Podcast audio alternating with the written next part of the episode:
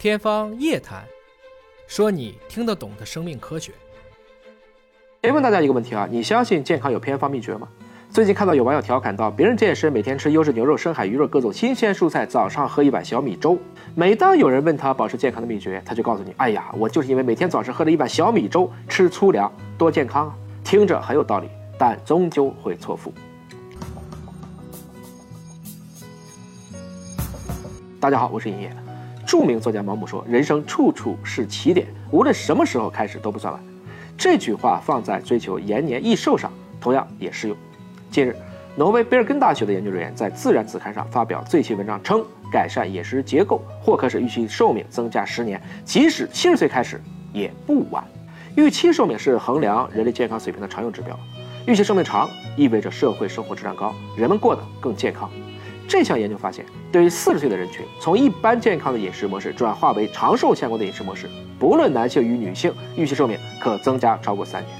如果从不健康的饮食持续转变为长寿相关的饮食模式，预期寿命可增加超过十年。那不健康的饮食模式是什么呢？就是指不含或只含少量植物性食物、白肉、奶类，并大量摄入加工肉类、鸡蛋、精加工谷物和含糖饮料。长寿相关的饮食模式则恰恰相反。它需要你大量摄入蔬菜、坚果、豆类、奶类、粗粮、水果、鱼和白肉的摄入量要适中，含糖饮料、红肉、鸡蛋的摄入量应相对较低，精加工谷物和加工肉类摄入量要很低。如果想获得最大的健康收益，就应该摄入更多的全谷物、坚果、豆类，还需要少喝含糖饮料和少吃加工肉类。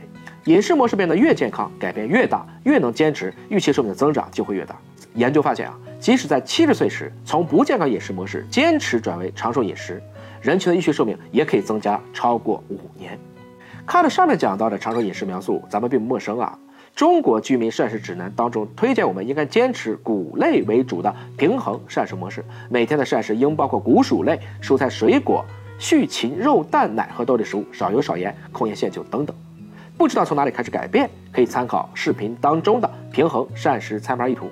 或者多了解膳食指南的相关科普，一切都来得及。